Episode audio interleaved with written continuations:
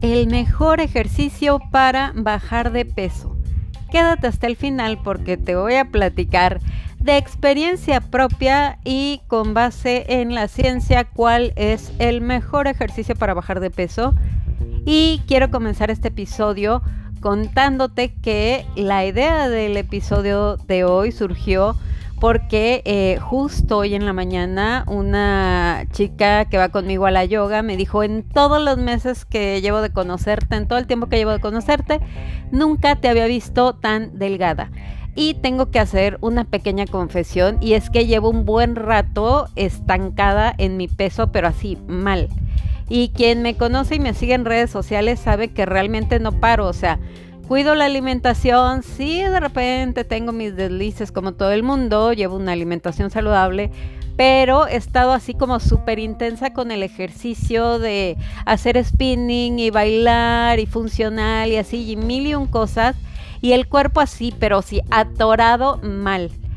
Y de un tiempo para acá se ha ido desatorando. Yo creo que una parte es como eh, ustedes saben que a mí me encanta el tema de la energía y como que cuando lo mezclas te ayuda mucho. Entonces en, el, en la meditación y así estuve como metiendo eh, dinámicas en, en, la meditación y en la visualización de este universo, ilumíname, ¿no? ¿Qué es lo que no estoy viendo? ¿Qué tengo que hacer diferente? Porque a veces es muy fácil decir, pues es que tienes que hacer diferente porque tu cuerpo se acostumbra a todo, pero a veces no alcanzamos a ver qué es diferente. Y no fue hasta que tuve que meter mi carro al taller. Y la verdad es que no me iba a quedar encerrada en la casa, este, toda abrumada sin hacer nada, porque pues no me encanta. Ustedes saben que me encanta andar del tingo al tango y ya decidí que así soy feliz. Entonces, pues, ¿qué creen que hice?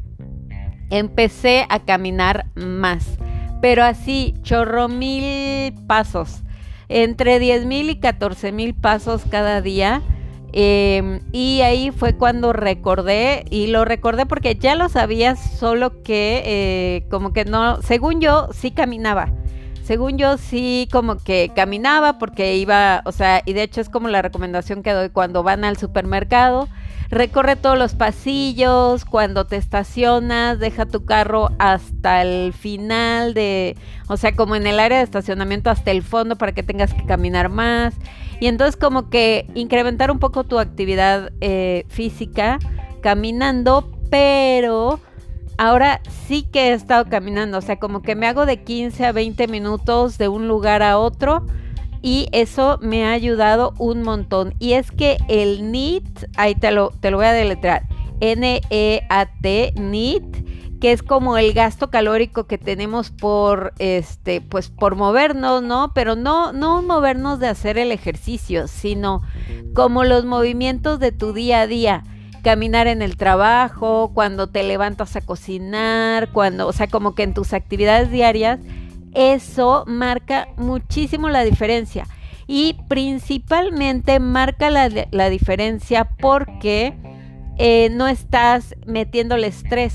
Y entonces, ¿qué es lo que pasa? Por ejemplo, cuando yo hago así, que voy al spinning y al funcional y al baile y mil y un cosas, pues estoy metiéndole demasiado estrés a mi cuerpo. Hay demasiados estresores y el cuerpo, el, el señor cortisol, que es un chismosote de primera, le dice al cuerpo, retén la grasa y retén el peso en el que estamos porque esta mujer está loca y es una intensa y hay que guardar reservas por si nos quita comida y entonces el cuerpo se estanca.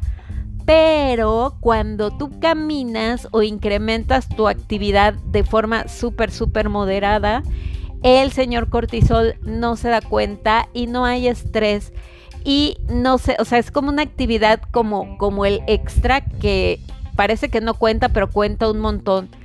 Entonces es una de las mejores actividades. Tú puedes como tener una actividad física que puede ser anaeróbica, aeróbica o simplemente como... O realmente la caminata entra como aeróbica, pero así de muy, muy, muy bajo impacto. Pero sí es como de muy, muy, muy largas distancias. Entonces yo normalmente caminaba así entre 8 y 10 mil pasos al día. echándole ganitas, ¿eh? porque contaba como los pasos en los que iba al baile. Y ahorita estoy entre 10 y 14 mil pasos y no estoy yendo al baile. Entonces estoy caminando un montón. Eh, y eso ha hecho mucho la diferencia. Y algo también importante, por ejemplo, si tú tienes un trabajo en el que caminas demasiado, tienes demasiada actividad de Yasmin, yo de por sí hago 14 mil pasos al día porque subo bajo, pues ahí sí probablemente necesitas meterle un ejercicio más intenso como, em, no sé, como funcional o pesas o algo que el cuerpo sienta que lo que recibe, pero la realidad es que la mayoría de las personas como que no somos tan activas.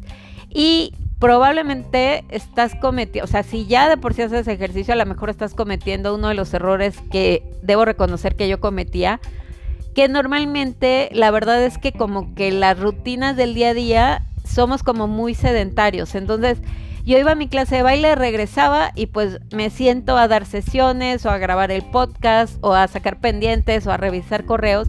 Y entonces literal me podía pasar, si no estoy haciendo baile o spinning o funcional, pues parece que estoy como en estado vegetal porque no me muevo tanto, estoy como sentada dando sesiones o programando cosas en la computadora y sí ha marcado mucho la diferencia estar como más activa. Al punto, porque aparte ya me di cuenta que me ahorro un chorro. O sea, me gasto de transporte, no sé, para ir al spinning, lo mismo que me gasto en pagar el estacionamiento y hago un montón de eh, pasos cuando camino y voy al spinning caminando. Entonces, te recomiendo, o sea, que realmente hagas una pausa y veas cómo están tus actividades porque a lo mejor sí, ya comes saludable y si ya tienes una rutina de ejercicio y estás estancada, te recomiendo incrementar la caminata.